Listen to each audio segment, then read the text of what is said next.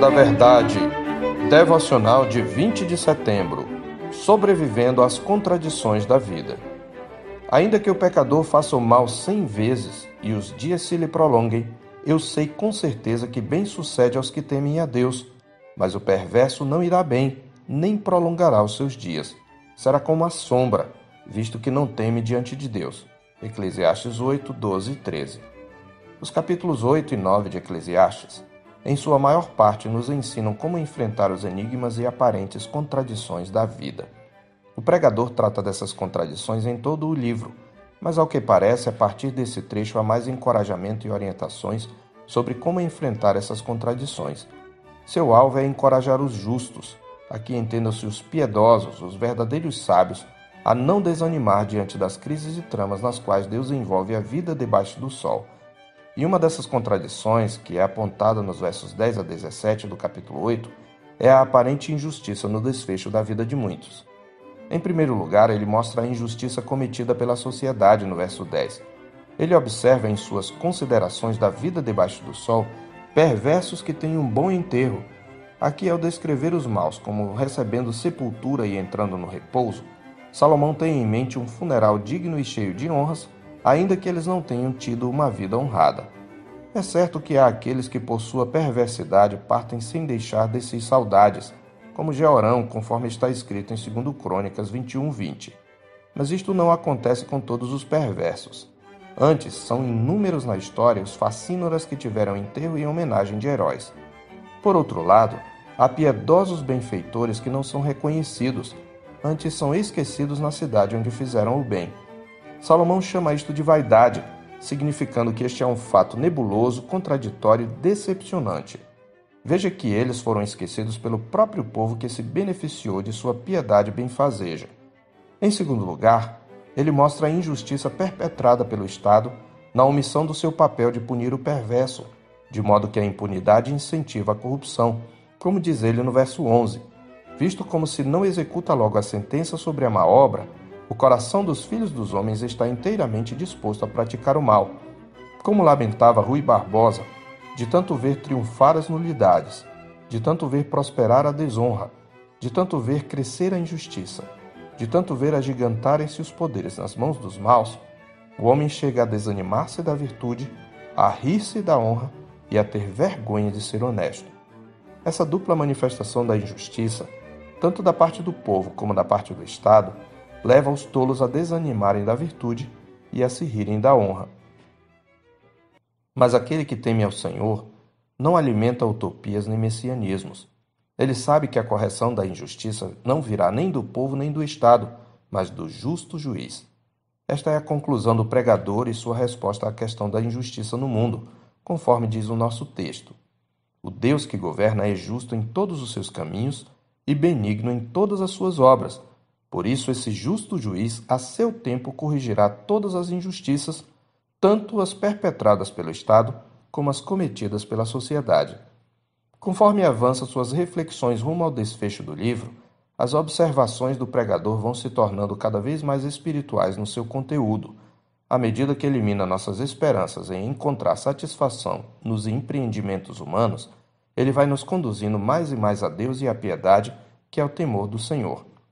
E embora não sejamos informados aqui com detalhes sobre como e quando a recompensa aos piedosos e a punição aos perversos serão sancionadas, já nos foram deixadas pistas no livro.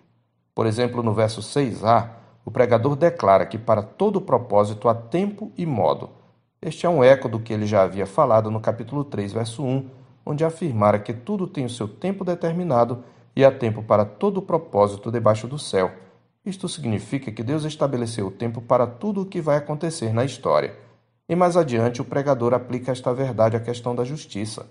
Então disse comigo: Deus julgará o justo e o perverso, pois há tempo para todo propósito e para toda obra. Capítulo 3, verso 17. Portanto, há um tempo estabelecido por Deus para julgar o justo e o perverso, embora juízos temporais antecipem parcialmente esse dia.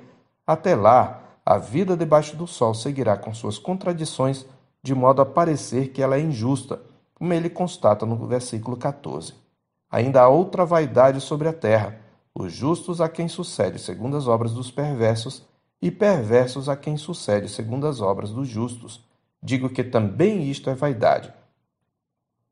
O que podemos concluir de tudo isto é que, se só existe essa vida para se viver, então de fato a vida debaixo do sol é injusta, porque ela não equaciona as ações e seus resultados. Você verá coisas ruins acontecendo a pessoas boas à vista e os maus sendo eventualmente recompensados. Mas graças a Deus que, à luz da totalidade da revelação, descobrimos que a vida não se resume ao que os nossos olhos veem debaixo do sol. Antes, no Evangelho, o mistério da vontade de Deus, do qual temos apenas um lampejo em Eclesiastes, é-nos desvendado na pessoa e na obra de Cristo.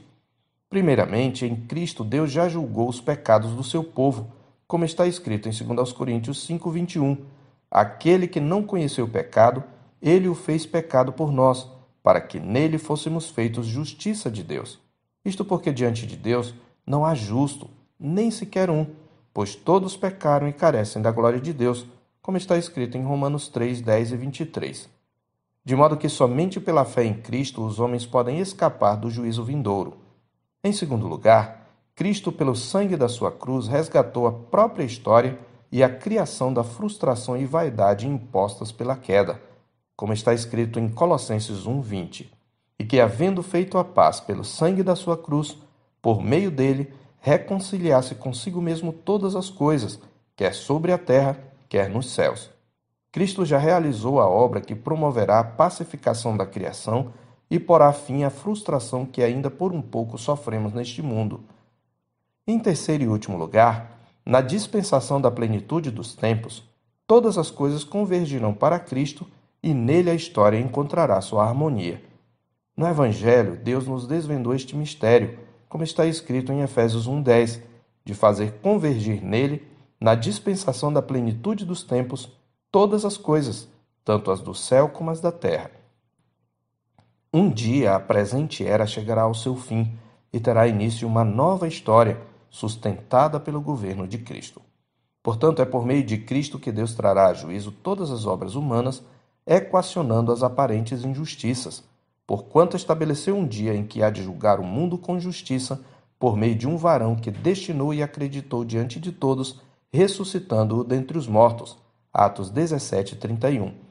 Diante dessas verdades, o sábio celebra a vida debaixo do sol, apesar das suas frustrações e contradições. Foi o que fez o pregador no verso 15. Então exaltei eu a alegria, porquanto para o homem nenhuma coisa há melhor debaixo do sol do que comer beber e alegrar-se, pois isso o acompanhará no seu trabalho nos dias da vida que Deus lhe dá debaixo do sol. Por outro lado, o sábio também aceita com humildade a finitude, reconhecendo sua fraqueza e ignorância diante dos desafios e mistérios da vida, conforme o verso 17. Então contemplei toda a obra de Deus e vi que o homem não pode compreender a obra que se faz debaixo do sol. Por mais que trabalhe o homem para a descobrir, não a entenderá, e ainda que diga ao sábio que a virá a conhecer, nem por isso a poderá achar. Como sábio em Cristo, o crente deve lutar incansavelmente contra as injustiças e se esforçar porque não seja ele o instrumento delas.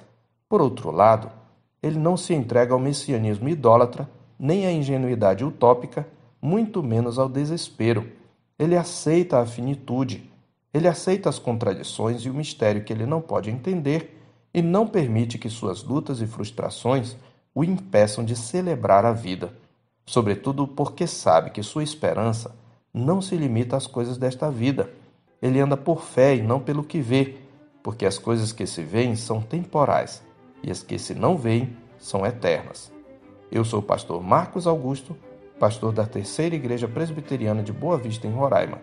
Tenha um bom dia na paz do Senhor Jesus.